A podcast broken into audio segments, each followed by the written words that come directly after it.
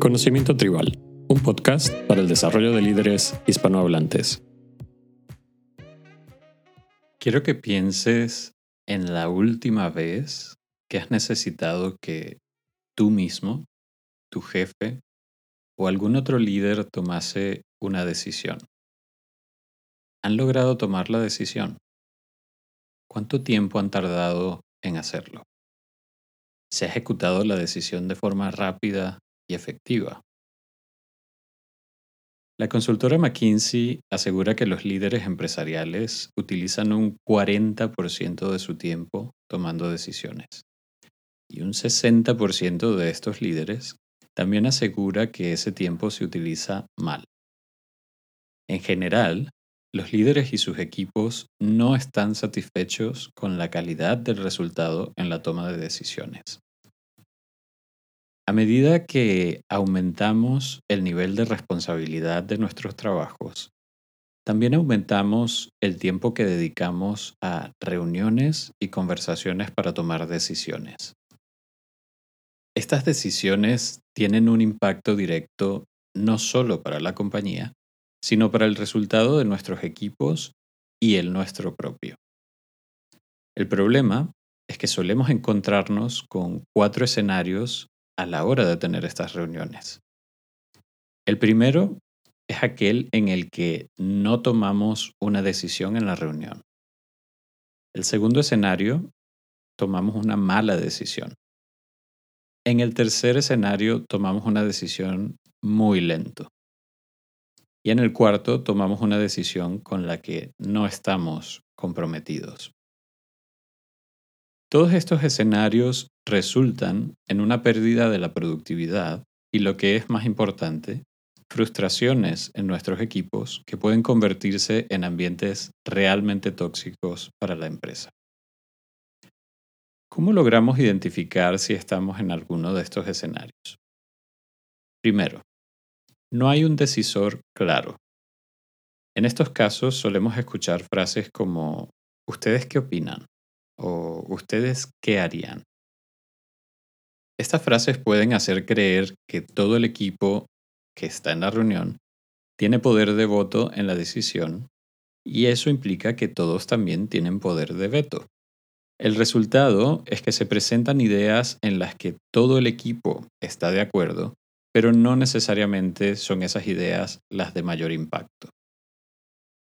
Segundo, las conversaciones paralelas.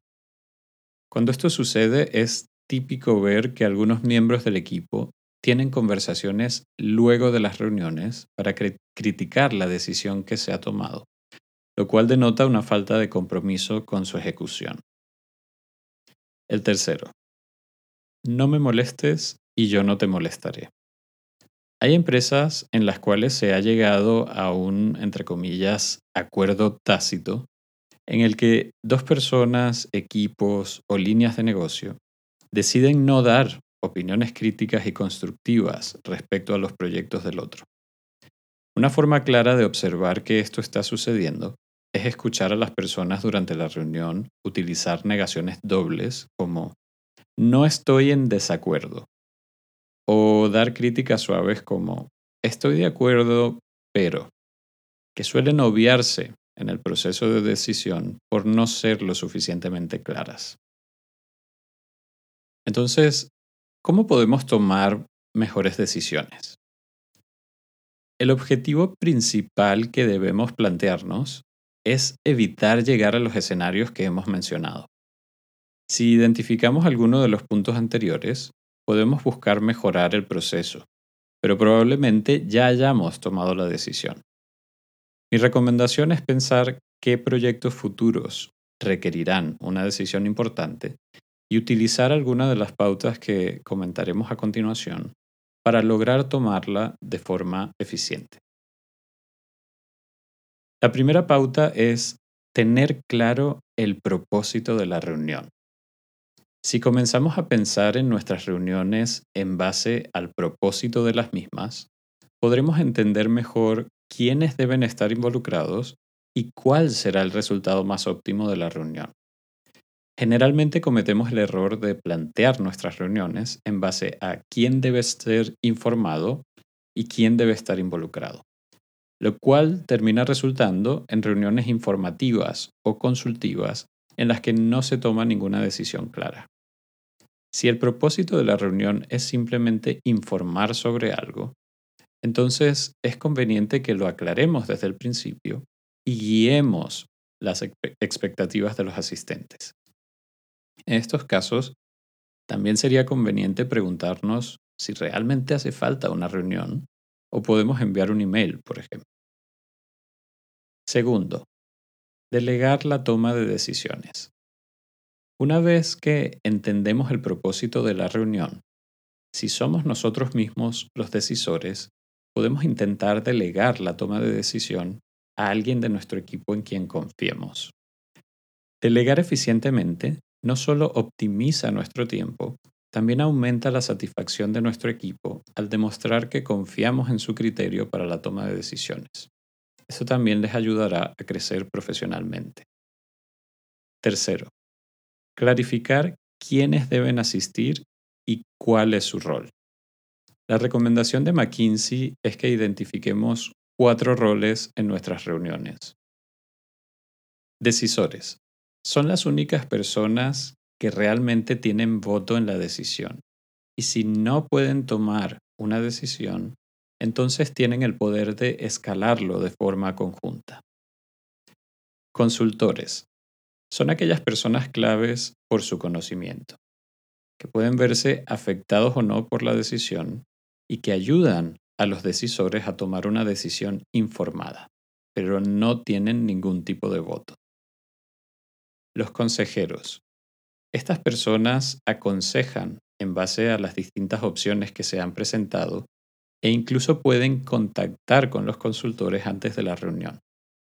La idea es que los consejeros puedan resumir los puntos positivos y negativos de cada opción para facilitar la toma de decisión.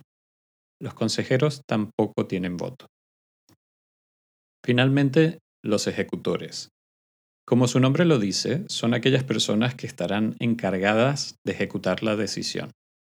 Por ejemplo, si se está intentando tomar una decisión respecto al precio de un producto, algunos ejecutores podrían ser vendedores, personas de marketing, etc. Aunque no necesariamente tengan que estar en la reunión, algunas veces la ejecución puede ser mucho más rápida si se les involucra desde el principio. Último punto. Asegurar el compromiso. Una vez se ha tomado una decisión, preguntar a cada uno de los asesores si están comprometidos con la decisión es una buena forma de asegurar que habrá una correcta ejecución y posible resolución de problemas. También nos permite dar una última oportunidad para que los decisores puedan cambiar de opinión o exponer puntos claves respecto a su decisión. No se trata de preguntar si están de acuerdo con la decisión, sino de si están comprometidos con la decisión, lo cual implica la ejecución de la misma. Si logramos aclarar el propósito de nuestras reuniones, identificar las personas decisoras, consultoras, consejeras y ejecutoras, y además aseguramos el compromiso de los decisores, probablemente logramos tomar decisiones más ágilmente, de mejor calidad y además aumentemos la rapidez de ejecución de las mismas. Y si te ha parecido útil este episodio, suscríbete al canal y compártelo. Seguro que hay alguien más a quien también le pueda ayudar.